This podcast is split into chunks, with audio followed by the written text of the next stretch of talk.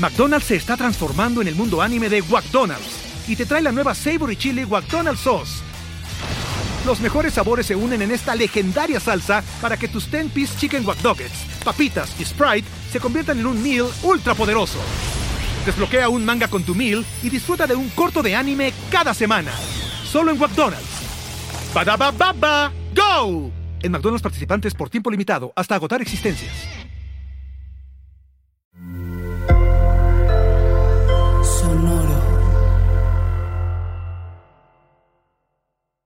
El episodio de hoy contiene algunas escenas intensas que podrían no ser aptas para todo público.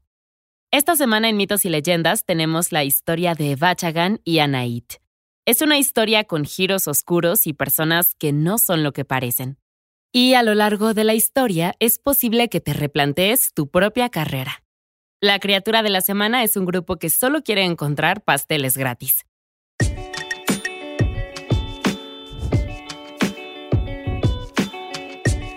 Esto es Mitos y Leyendas. Gajes del oficio.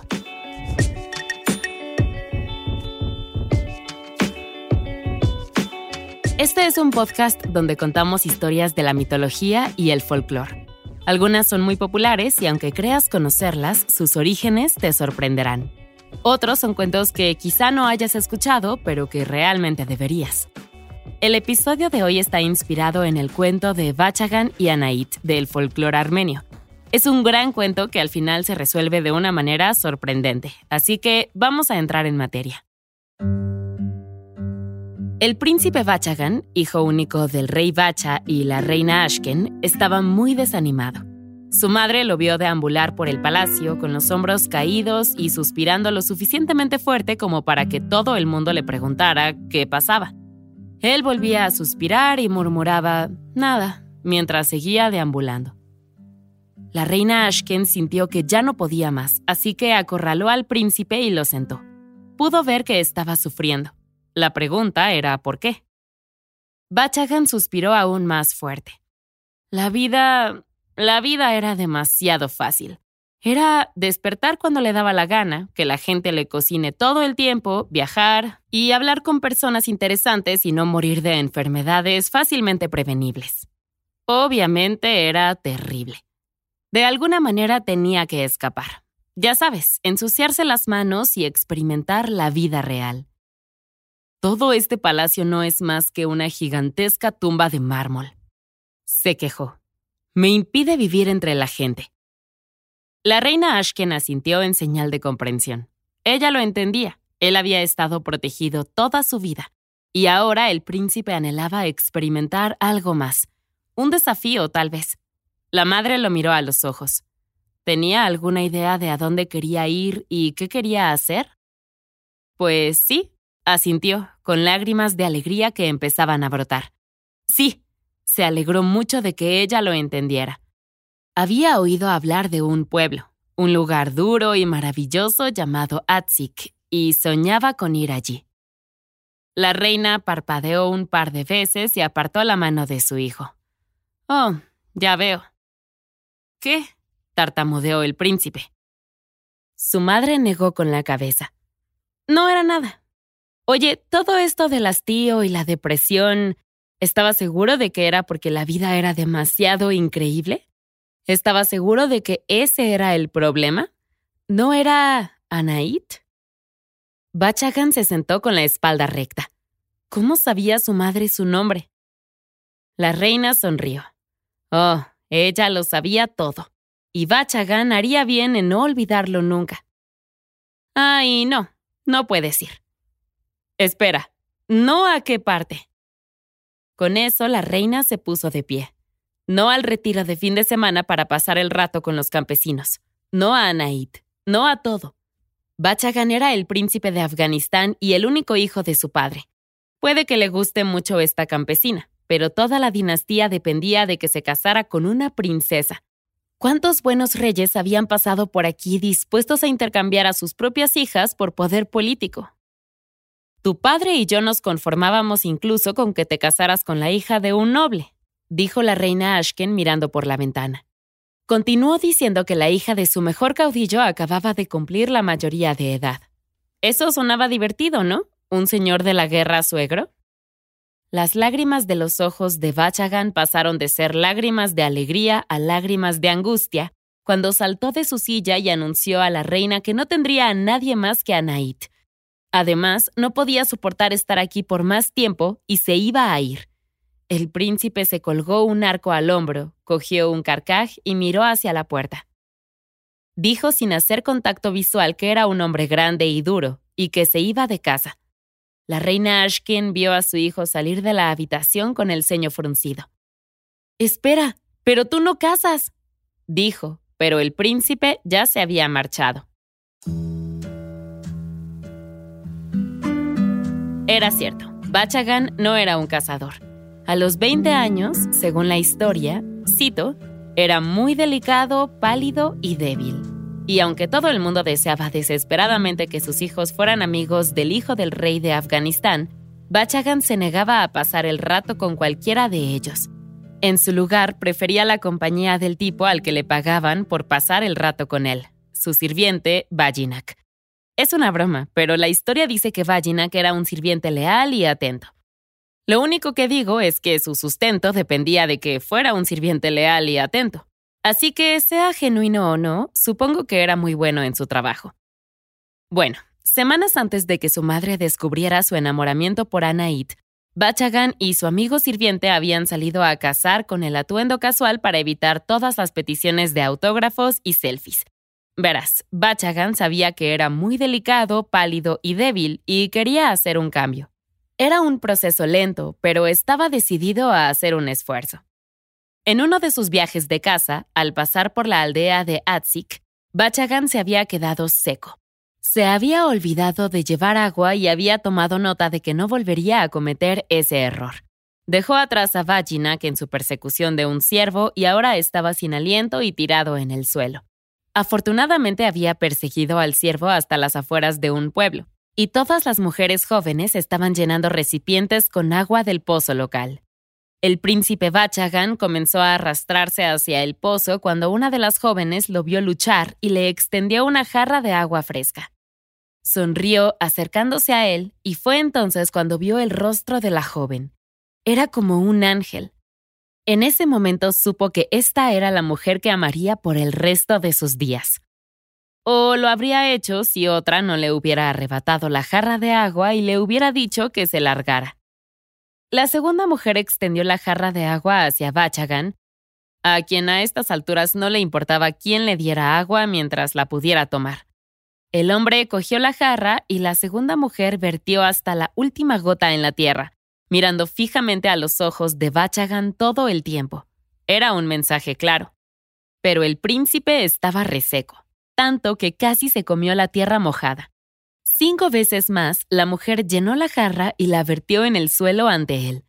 ¿Qué le pasaba a la mujer? Finalmente cogió otra jarra que había dejado a un lado y se la entregó. Entre tragos de agua, Bachagan le preguntó por qué había desperdiciado tanto para acabar dándole un poco a él. ¿No sabía quién era? La mujer negó con la cabeza. No, por supuesto que no sabía quién era. Entonces, ¿quién era? Definitivamente no soy el príncipe, eso es seguro, respondió Bachagan. ¿Por qué tanto show? Pero la mujer no había jugado ni bromeado. El agua estaba demasiado fría cuando Bachagan llegó, y él tenía demasiada sed.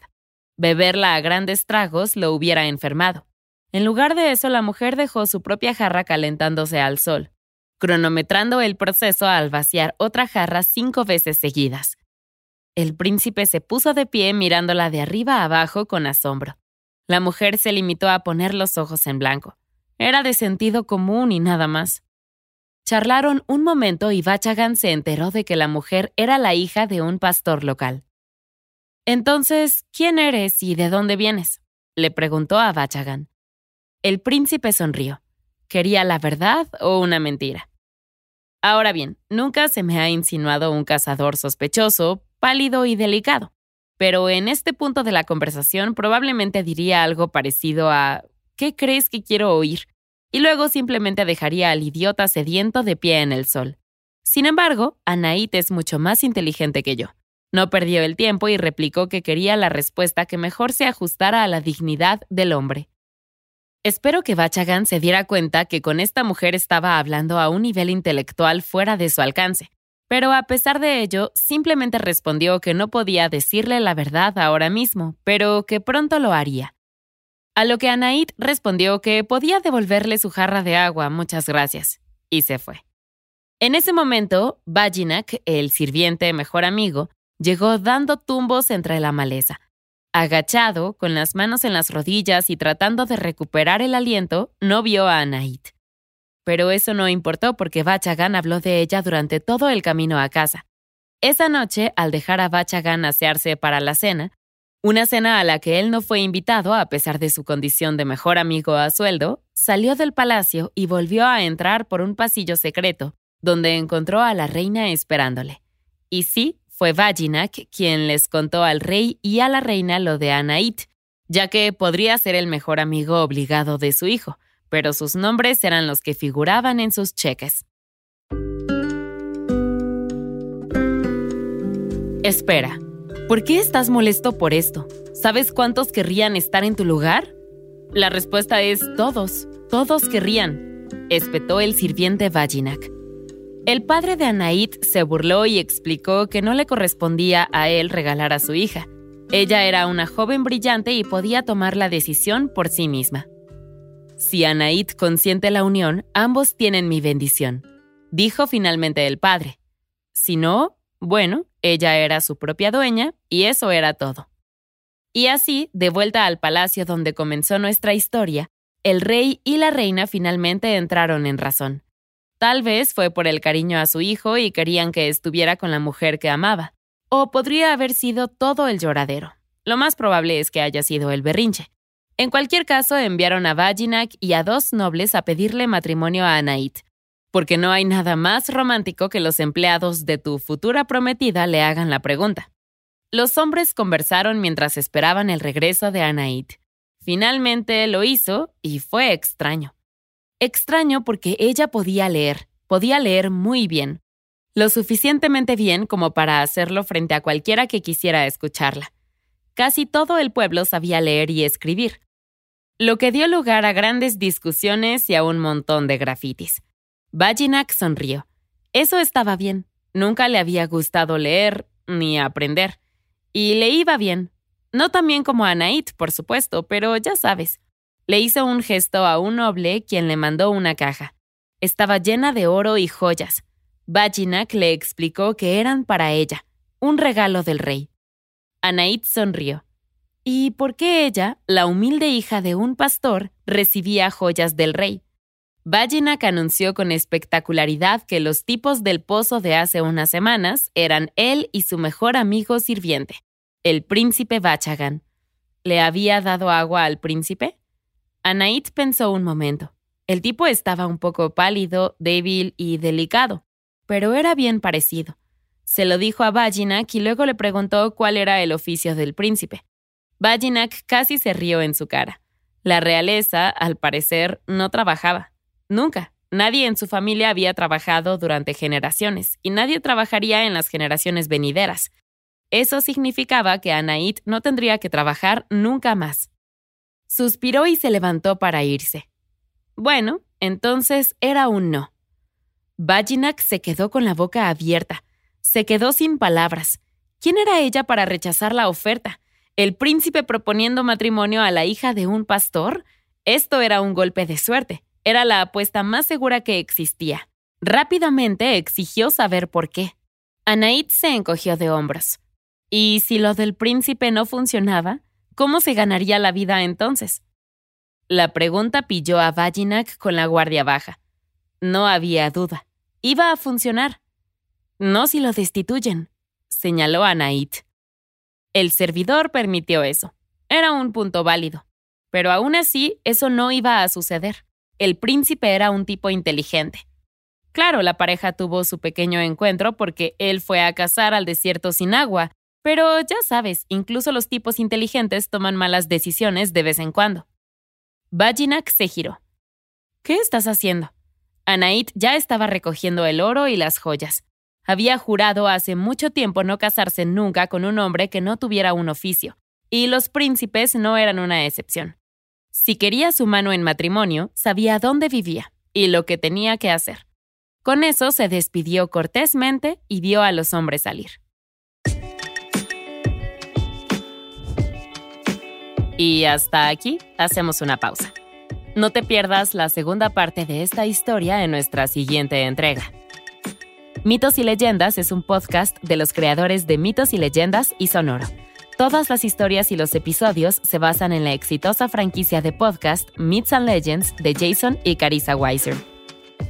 Nuestro tema principal es de la banda Broke for Free y la música de la criatura de la semana es de Steve Combs. Existen enlaces a más música en las notas del podcast. La producción corre a cargo de Alex González, Mitzi Hernández, Esteban Hernández Tamés e Israel Pérez, con el ensamblaje de Ricardo Castañeda para Sonoro Media. Yo soy Vale Estrada y también me hago cargo de la adaptación al español. Muchas gracias por escucharnos y nos encontramos hasta la próxima.